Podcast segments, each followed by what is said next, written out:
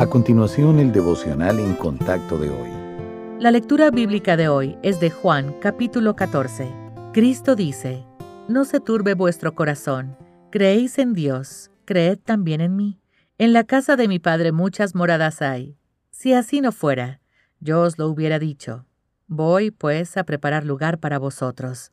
Y si me fuere y os preparare lugar, vendré otra vez, y os tomaré a mí mismo, para que donde yo estoy, vosotros también estéis. Y sabéis a dónde voy, y sabéis el camino. Le dijo Tomás, Señor, no sabemos a dónde vas.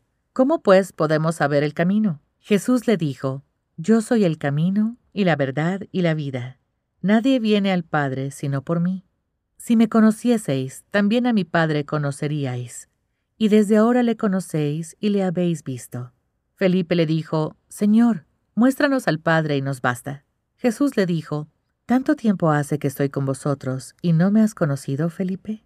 El que me ha visto a mí, ha visto al Padre.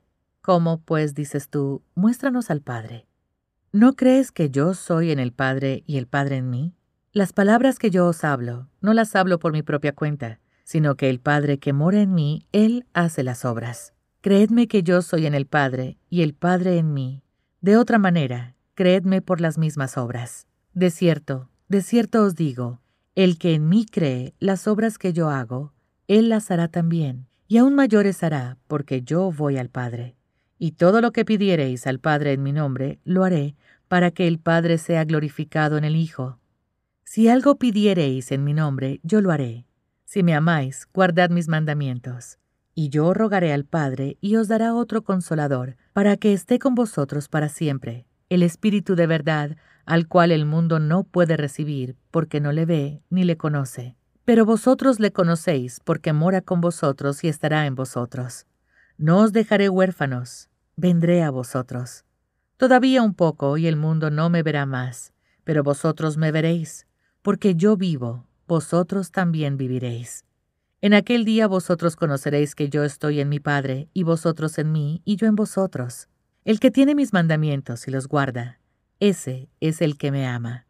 Y el que me ama será amado por mi Padre, y yo le amaré, y me manifestaré a él.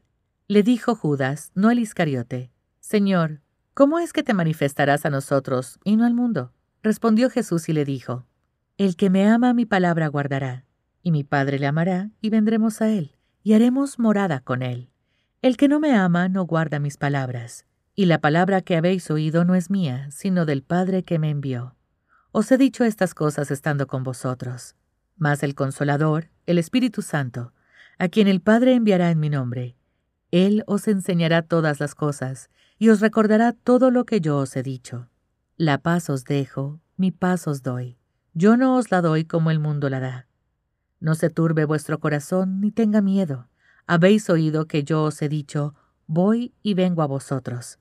Si me amarais, os habríais regocijado porque he dicho que voy al Padre, porque el Padre mayor es que yo. Y ahora os lo he dicho antes que suceda, para que cuando suceda, creáis. No hablaré ya mucho con vosotros, porque viene el príncipe de este mundo, y él nada tiene en mí. Mas para que el mundo conozca que amo al Padre, y como el Padre me mandó, así hago. Levantaos, vamos de aquí. No solemos recibir una advertencia antes de que nuestro mundo se derrumbe. Los acontecimientos catastróficos en la vida, por lo general, llegan de repente, dejándonos sin saber cómo enfrentarlos. Un cónyuge se marcha, un accidente o un ataque cardíaco se lleva a un ser querido, un incendio destruye nuestra casa.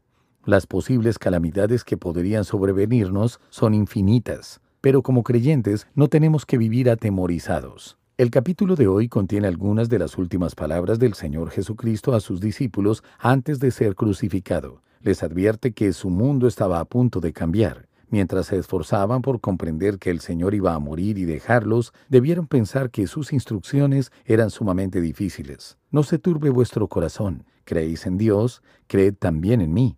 Pero momentos después, Cristo les dio la asombrosa promesa de que el Espíritu Santo vendría a morar en ellos, iluminarles y darles poder. Un corazón imperturbable comienza con la salvación a través del Señor Jesucristo. Luego se desarrolla más a medida que el Espíritu Santo nos guía en la verdad. Por lo tanto, sumerjámonos en la palabra de Dios y dejémosla impresa en nuestro corazón para el inevitable día en que llegarán los problemas.